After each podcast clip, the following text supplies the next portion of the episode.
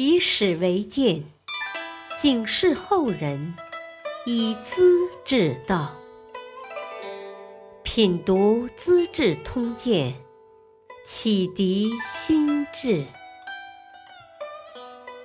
播讲汉乐第八集：即墨城大夫遇难，火牛镇田丹制胜。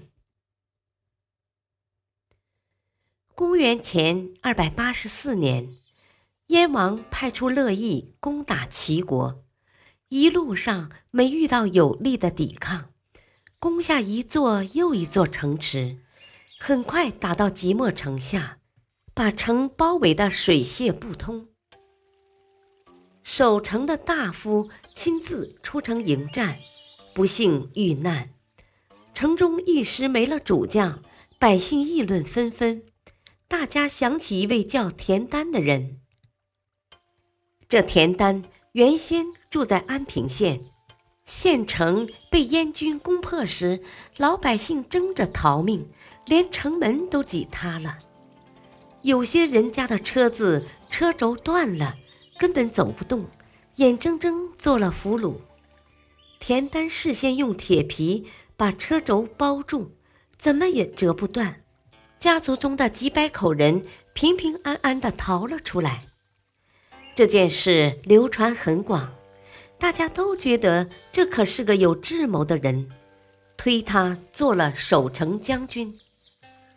田丹守卫即墨，一守便是三年。新的一年来到时，老燕王死了，新国王不喜欢原先带兵的乐毅。派来一个叫齐杰的新将军，燕国军队士气一下子低落了。田丹觉得时机已到，决定激励即墨城的士气，和敌军决一死战。他先是对城里百姓放风说：“咱们什么都不怕，就怕燕军割下俘虏的鼻子。”再让他们打头阵，这可让人受不了啊！燕军一听，原来你们怕这个，便如法炮制。城中百姓看到自己的同胞受到这般虐待，人人切齿痛恨，又害怕自己也成俘虏，守城决心更加坚定了。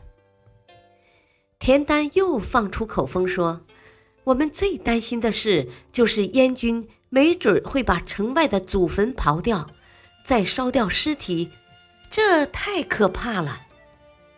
燕军一听这话，又挖坟又烧尸，乌烟瘴气。城头上的人远远望见，心如刀绞，失声痛哭，发誓要报这血海深仇。相反，城外的燕军却洋洋得意，以为马上要攻下即墨城了。田丹知道城里的士兵们和百姓都憋足了怒气，是反攻的时候了。于是亲自带头，扛着锄头和铁杵，和大伙一起修理城池、建筑堡垒，又将自己的妻妾家人编入队伍，共同劳作。家里的粮食散给兵士，把强壮的士兵隐藏起来。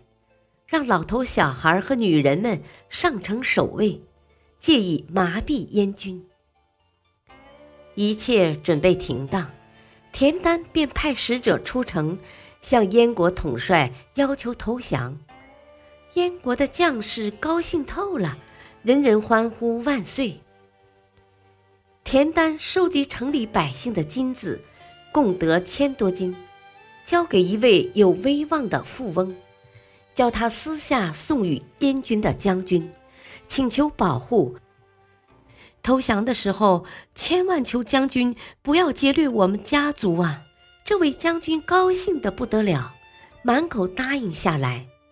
燕国的军队越发骄傲了。过了些天，田丹找来一千多头牛，把牛身涂满五彩龙纹，背上附着大红披风。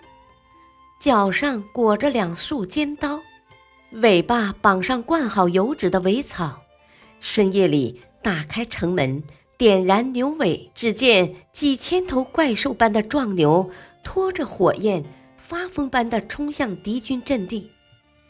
燕军个个吓得魂飞魄散，哪里还有心思抵抗？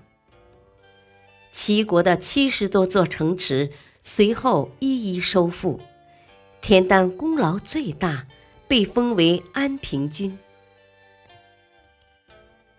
感谢收听，下期播讲范雎人死做丞相，虚假友情吃马料。敬请收听，再会。